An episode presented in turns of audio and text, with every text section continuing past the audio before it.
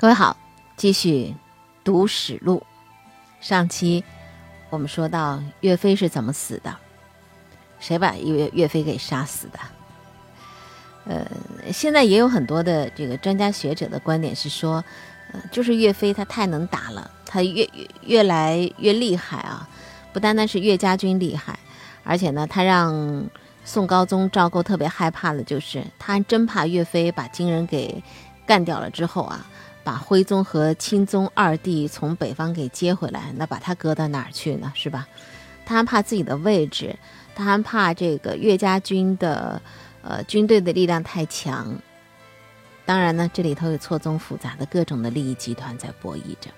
岳飞死于水手，表象上我们看到的是具体的跪在岳坟前的那四个铁人，而背后可能既是制度。嗯，也是历史当中不可言说的含混和闪烁之处吧。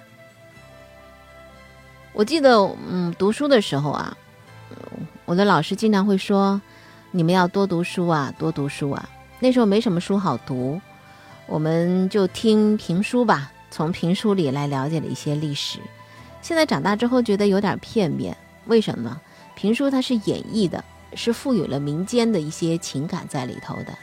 那么好，我们不通过这些民间呃口耳相传的艺术表现形式去了解历史，我们通过史书去了解吗？它能够给你带来的是更深刻的一种认知吗？其实也未必。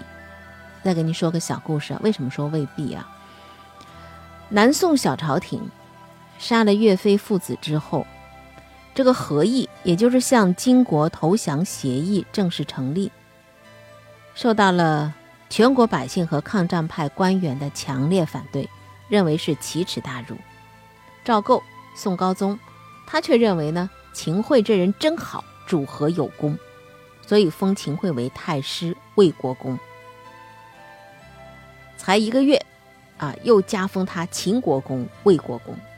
秦桧因为以前曾经被封两国公的蔡京。童贯这个名声太臭了，所以他没接受。说以前被封为两国公的，你看都蔡京啊、童贯这些人不行。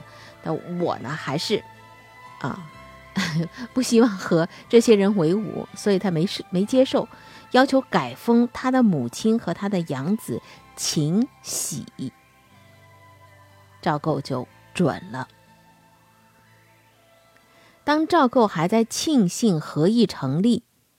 秦桧先想到的是什么呢？控制言论，篡改历史。按照秦桧的要求，那么皇帝任命了秦喜，就他的养子是秘书少监，主持国史的编撰。赵构心里一定暗暗叫好啊，说马上同意了。秦喜他怎样主持编撰国史呢？这个时间断线是从。建炎元年，就是一一二七年，赵构登基做皇帝开始，到绍兴十二年，就是一一四二年，金国迁使封赵构为宋帝，也就是小朝廷起和投降的这个全过程。这段时间，时间说长吧，不长，也就是十五年的时间。就这十几年里呢，主要的问题呢，就是对金的和和战。秦喜主持以前的日历，也就是小朝廷的政务纪要。凡秦喜认为不好或有问题的，都说是什么呢？丢了，亡失。然后呢，由他自己动手重新写记录。比如说，关于岳飞，那么他一定会说：一天十二道金牌召回，这是多么的正确英明啊！杀岳飞是因为啊。他要夺回军权啊，准备谋反。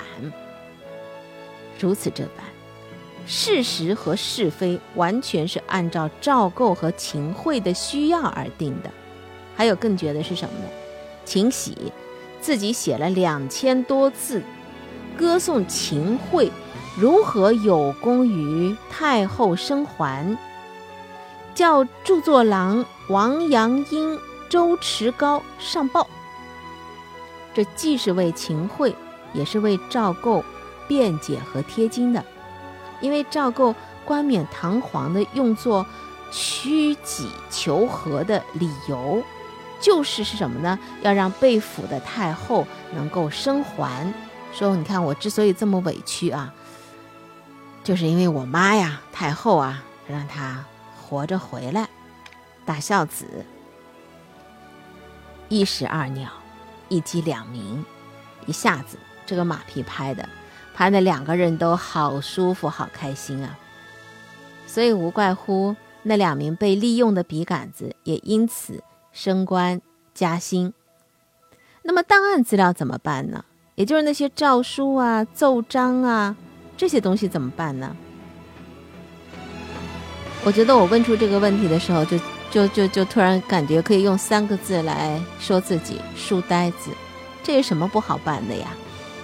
凡是对赵构、秦桧不利之处的文字，无论是出自谁手，能篡改的篡改，不能篡改的更换，不能篡改也不能更换的，通通烧掉、销毁。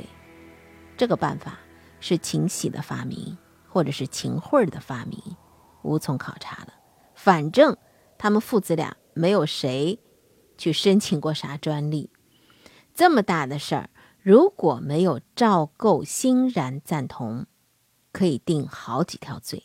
头条罪是什么？欺君大罪。秦喜有这胆量吗？就这样，啊，秦喜把这个原始的档案材料给整理了一番，编成了日历，也就是《国史大事记》五百九十卷。完成之后，赵构是大喜过望，嘴上没说。心里一定说：“干得漂亮，太好，比我想的还周到。”因为赵构在求和投降之后，他就怕自己的种种勾当身后被人骂。这么一来呢，你看从国史到档案都弄得特别的妥善，完全是一个至德至神、文武兼备、旷古未有的好皇帝。于是呢，大大封赏。秦喜升官了，升任翰林学士兼四读。秦桧已经无官可升了，升他这个两国公，他不要嘛，他觉得蔡京都是坏蛋嘛，不能跟他们为伍。那么，那赏他什么呢？无官可升了，获赐最好的福地一座，一家老幼皆有加恩。